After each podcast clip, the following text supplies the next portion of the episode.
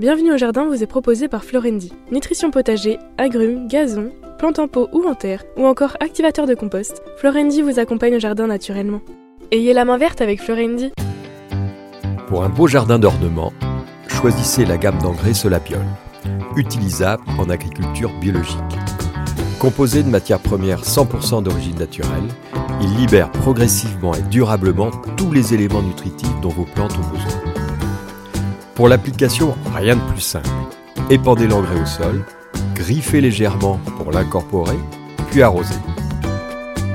Deux à trois apports dans la saison suffiront. Solabiol, votre partenaire pour un jardin magnifique au naturel.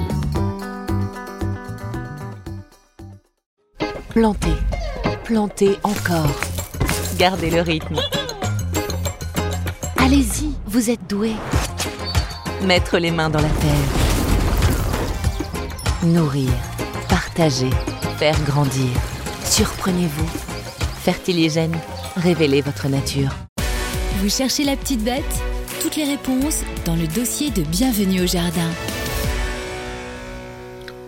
Alors j'adore faire cette émission, mais là j'ai encore plus de plaisir parce que nous avons choisi de vous parler d'une des fleurs les plus, ouais, les plus jolies, les plus élégantes, les plus raffinées qu'on peut avoir dans un jardin, avec en plus une gamme extrêmement large, à la fois de formes, de couleurs, de dimensions. Et je voulais parler des clématites. Clématites, on en parle maintenant parce que d'abord on peut les planter. Et puis, ça va être bientôt parce qu'il y a le dicton qui dit à la Saint-Judith, qui est le 5 mai, sourit la clématite. Ah, C'est mignon. oui, c'est Hein mignon. Alors, les clématites, t'en as dans le jardin? Oui, c'est incontournable. Pourquoi? Parce qu'elles vont s'adapter à tout. Euh, Il y a une diversité folle, tu l'as dit. Il y a des tailles folles et il y a une adaptation. Euh, on peut les avoir retombantes, on peut les avoir évidemment grimpantes, on peut les avoir même, euh, allez, comme ça, posées presque en touffe. J'exagère un Oui, peu, certaines mais maintenant ben sont oui. beaucoup plus compactes euh, dans les nouvelles variétés. Oui, on pourrait Oui, faire puis il y a la facilité de culture aussi. Et moi qui suis un peu feignant, c'est vrai que euh, c'est relativement facile à cultiver. Alors, c'est relativement facile à cultiver. Je dirais que le défaut des clématites à grandes fleurs, les petites fleurs, c'est pas le cas. C'est quand même une longévité relativement faible. Je connais peu, alors je dis pas qu'il y en a pas, hein, mais j'en connais peu qui aient dépassé les 10 ans. Parce que malheureusement, il y a une sensibilité terrible sur ces plantes au niveau du collet. Alors je vous conseille vraiment d'aller voir une des vidéos qu'on a faites il y a quelques temps maintenant, mais qui sont facilement trouvables sur le site de News Jardin TV, avec Arnaud Travers, qui est un des Le grands... pape, Oui, bah, on a fait aussi des vidéos avec euh, Marie-Laure Rollin de chez Javois, qui est aussi une productrice de, de clématites, et c'était très intéressant. Mais avec Arnaud, il nous a montré un truc que j'aurais même pas imaginé, c'est comment réussir des clématites dans un, un sol qui leur convient pas. Alors je vous donne pas la recette, vous la regarderez sur la vidéo.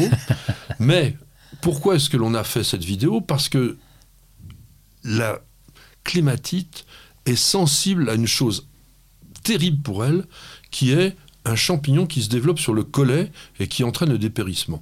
Donc il ne faut surtout pas que la partie de jonction entre les racines et la tige, qu'on appelle donc ce collet, soit en- dans l'humidité. Sinon, en quelques jours, vous cramez votre clématite. Donc la plantation est capitale. Donc, euh, le- le- Donc, la, la limite de la- terre va être très importante. Ça va plus loin que ça. Euh, Regarde la vidéo, tu verras. non, non, c'est très intéressant. Bon, pour tout vous dire, il faut des accessoires, notamment un pot. On plante en pleine terre tout en étant en pot, donc c'est tout un truc. C'est simple, tout le monde peut le faire, mais c'est très intelligemment fait. Et je remercie énormément Arnaud de nous avoir permis de découvrir cette méthode-là, parce que c'est vraiment très bien. Et ce qu'on veut, c'est effectivement que ça dure aussi longtemps que possible. Nous sommes dans quelle famille? Les renonculacées. eh oui, nous Oui. sommes dans les renonculacées. Ah, ça Donc, ce qui veut dire que, attention, ça se consomme pas. hein. les renonculacées, la plupart du temps, sont toxiques.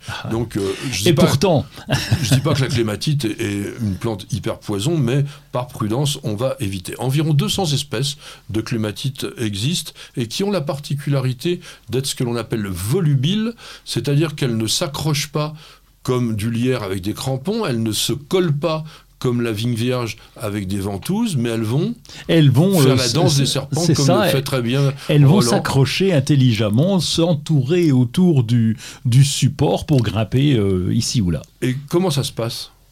Oh bah ça se passe, tu fais le tour, non? C'est pas. J'avais vu une, une vidéo au Non, ça, la ralenti où ça. La- tourne. euh, non, alors la glycine, elle entoure un peu comme un serpent Oui. euh, constricteur son support. La glycine, elle fait des vrilles. Avec, cha- Ah, avec chaque chaque, fois, oui. feuille, on a une petite vrille qui va effectivement servir d'accroche, d'attache. Comme la vigne. Oui, comme la Ouais. vigne, tout à fait. Donc, euh, ce sont des plantes qui vont s'accrocher toutes seules. Ça, c'est quand même déjà aussi un avantage. Plante évidemment totalement rustique. Ah oui. Alors, sauf increvable quand même. hein. Peut-être les clématites à feuillage persistant.